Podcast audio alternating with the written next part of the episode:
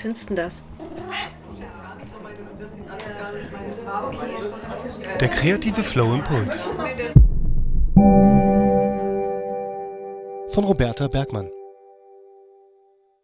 Hey du, willkommen zur achten Impulsfolge von der Kreative Flow.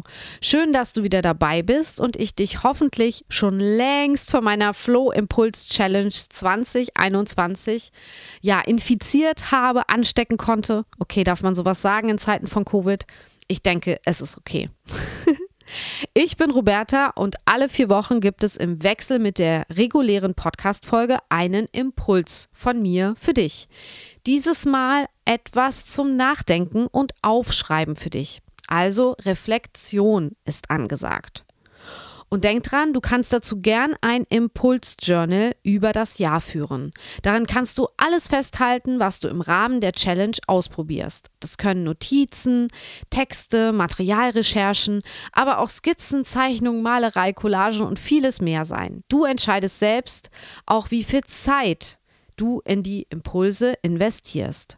Und am Ende des Jahres hast du zwölf Impulse und zwölf Aufgaben, warst gemeinsam mit mir ein ganzes Jahr lang kreativ aktiv und hast, ohne es zu merken, eine kreative Jahreschallenge durchgezogen. Cool, oder? Hör dir auch gern die vorherigen Impulsfolgen an und komplettiere so deine Impuls-Challenge. Eine chronologische Reihenfolge der Impulse gibt es nicht. Du kannst einfach irgendeine herauspicken. Und noch etwas, sehr gern kannst du deine Impulsergebnisse bei Social Media teilen, indem du die Hashtags der kreative Flow Impuls und Flow Impuls Challenge verwendest und meinen Account der kreative Flow verlinkst. Die Hashtags und alles schreibe ich dir auch nochmal in die Shownotes, kannst du einfach nochmal hier in der Folgenbeschreibung draufklicken. Dort findest du auch noch andere Links, die dir vielleicht weiterhelfen. So, und damit starten wir jetzt mit Impuls Nummer 8 und deiner Aufgabe für die nächsten vier Wochen.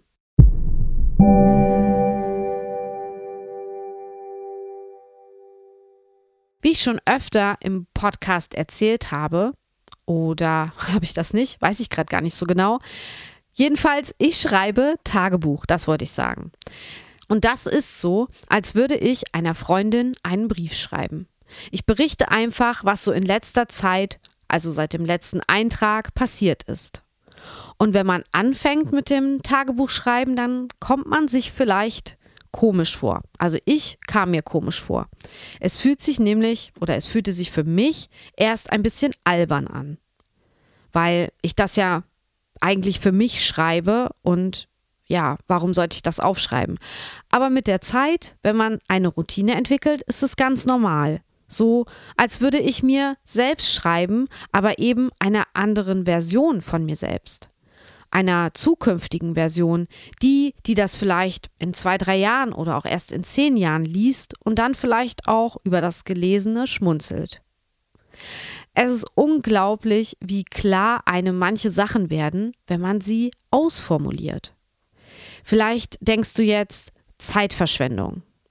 Aber ich kann dir sagen, nein, es ist keine Zeitverschwendung. Tagebuch schreiben ist reflektieren, ist visionieren, Wünsche, Träume, Ängste äußern und mit sich selbst ehrlich sein. Denn Ehrlichkeit ist die Grundvoraussetzung, sonst kann man es wirklich lassen. Ich bin immer wieder erstaunt, was aus meinem Füller fließt, wenn ich es aufschreibe. Oft wird mir der Gedanke dann auch erst bewusst. Ich verstehe, was mich bedrückt oder beschäftigt hat, wenn ich es notiere. Und es hilft mir auch, meine Ziele zu formulieren. Tagebuch schreiben ist auch Pläne für sich selbst machen, sich eine Bucketlist machen, wenn man so will.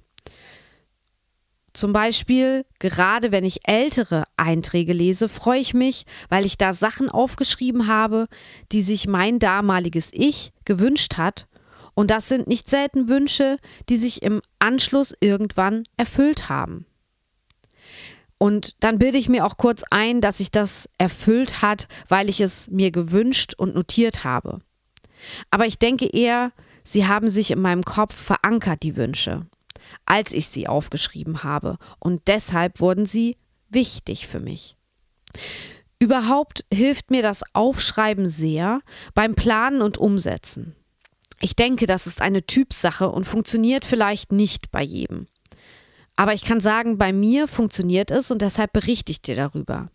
Wenn ich es aufschreibe, wird es irgendwie verbindlich. Das gilt auch für die Tages- und Wochenplanung, die ich mache. Wenn es aufgeschrieben steht, wird es abgearbeitet. Es stellt sich nicht mehr die Frage, ob ich es mache, sondern nur noch, wann ich es mache. Aber der Schweinehund, der oft mit diesem Ob kommt, der ist dann nämlich außen vor. Und deshalb ist mein achter Impuls für dich folgender. Versuche mal die nächsten vier Wochen regelmäßig Tagebuch zu führen und zu reflektieren. Zu reflektieren, was du getan hast, also den Blick zurück, wo du gerade stehst, also die Gegenwart, dein Heute, und wo du noch hin willst, was du noch erreichen möchtest, was in der Zukunft für dich wichtig ist. Und wenn du bisher kein Tagebuch führst, dann wird der erste Eintrag vielleicht ein bisschen umfangreicher. Also nimm dir Zeit, schreib auf, was dich bewegt, wo du im Leben stehst und worauf du stolz bist. Dinge, die du vielleicht auch einer Freundin erzählen würdest. Und dann schau, wie es dir gerade geht und beschreibe diese Situation. Oh Mann, ich habe da so einiges geschrieben in letzter Zeit, wenn man bedenkt, wir haben seit anderthalb Jahren Covid-19 und ich hatte das Gefühl, dass ich, also erst konnte ich darüber gar nicht schreiben, weil ich gar nicht wusste, wo ich anfangen soll und ob ich mir das jetzt erklären soll, was das bedeutet. Und ja, es ist einfach eine unglaubliche Zeit und unbegreiflich und da musste ich ganz schön ausholen. Aber zurück zu dir. Schau auch in deine Zukunft. Schau dir zum Beispiel deine Ziele an, die du noch erreichen möchtest. Egal ob privat, persönlich oder beruflicher Natur und kreativer Art.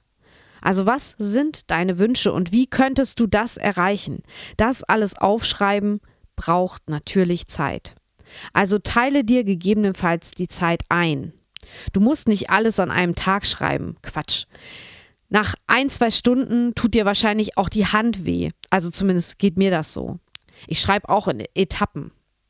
Und ja, überleg auch, ob du es handschriftlich machst oder mit dem Computer. Beide Wege fühlen sich anders an, sind eventuell auch schneller bzw. langsamer.